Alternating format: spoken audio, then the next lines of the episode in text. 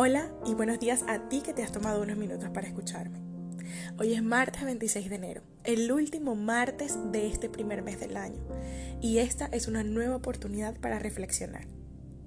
Yo esta semana analizaba el comportamiento de los discípulos de Jesús, y uno en especial ha siempre llamado mi atención. Se trata de Tomás, también llamado el gemelo y descrito como el incrédulo.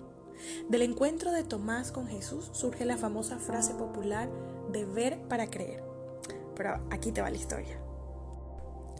Resulta que tras la crucifixión y muerte de Jesús, lo llevaron al huerto donde fue sepultado. Y pasados tres días, María Magdalena va al sepulcro y ve que habían corrido la gran roca que lo cerraba y que se habían llevado el cuerpo del maestro. Así que ella va corriendo a avisarle a los demás discípulos. Dos de ellos salen a ver qué había sucedido y mientras buscaban por todas partes el cuerpo de Jesús, él se le aparece a María Magdalena y le habla. Justo después de su encuentro con el Señor, María Magdalena corre a contarles a todos los demás discípulos lo que había visto y lo que el Maestro le había dicho. Y ese mismo día por la tarde, mientras todos los discípulos estaban reunidos, Jesús se les aparece y les da la bendición del Espíritu Santo. Pero solo uno de los discípulos no estaba allí reunido con los demás. Bueno, aparte de Judas, que ya todos sabemos cómo terminó la historia. El caso es que Tomás que amaba a Jesús inmensamente, no estaba ahí. Se había alejado de todos, se había aislado para sufrir en soledad por la pérdida tan enorme que significaba la muerte del Maestro. Él decidió abandonarse a su melancolía y eso hizo que perdiera la oportunidad de recibir esa gran bendición. El caso es que cuando Tomás regresa a los demás, ellos empiezan a contarle del maravilloso encuentro. Y yo puedo imaginar esa emoción de los otros diez contando lo más espectacular que a una persona le puede suceder. Es que eso no fue como contar cualquier historia o cualquier encuentro. Estamos hablando de que Jesús que había muerto y al que todos habían visto sufrir espantosamente, ahora estaba vivo.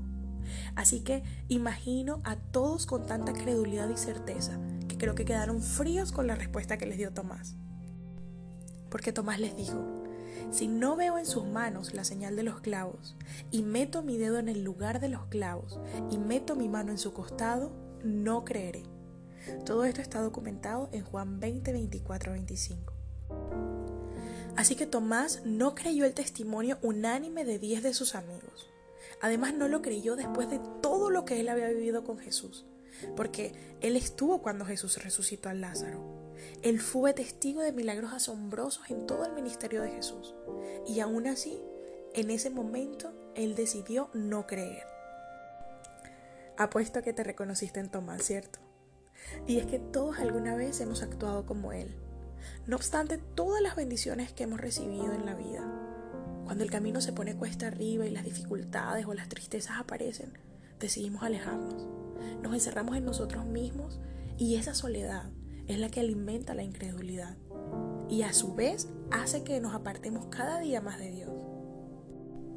Así que aislarte o rendirte ante un fracaso solo te hará perderte de nuevas bendiciones.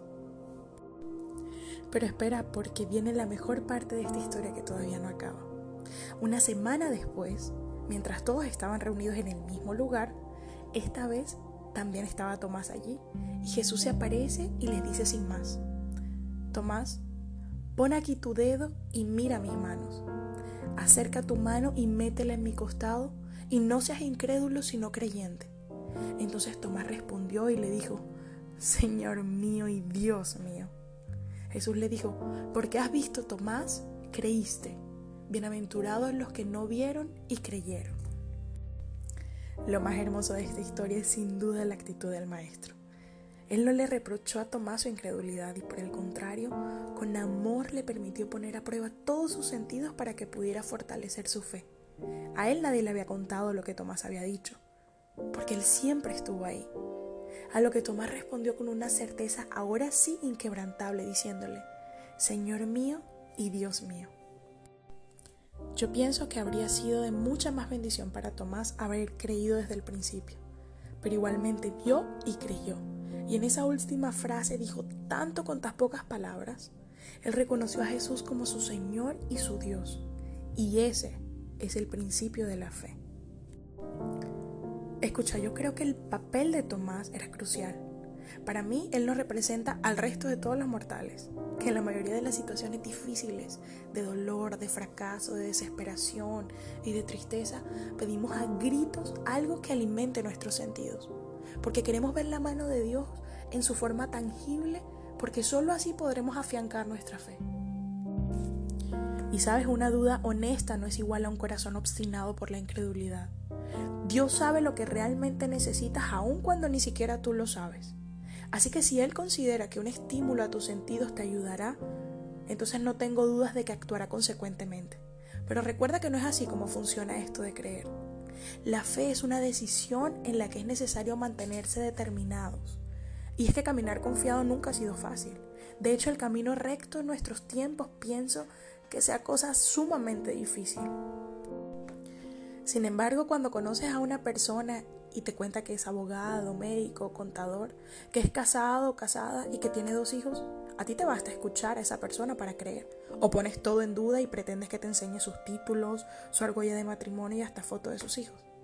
Pues yo no lo creo. Y si es así, entonces ¿por qué cuesta tanto creerle a Dios? Pensar que tiene cosas maravillosas para ti, ¿por qué te cuesta?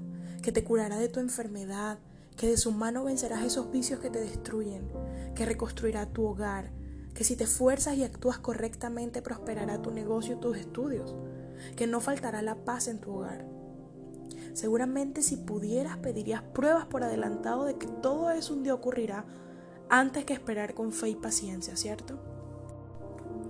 Pero si aún no puedes creer plenamente, tú tienes una ventaja mayor que la de Tomás. Y ya no tienes que confiar en el testimonio de solo diez. Confía en el que te han contado los últimos dos mil años. No me dirás que algo que no sea cierto podría perdurar tanto y permanecer invariable en el tiempo. Hoy te invito a que actives tu fe y a que decidas creer aún sin ver.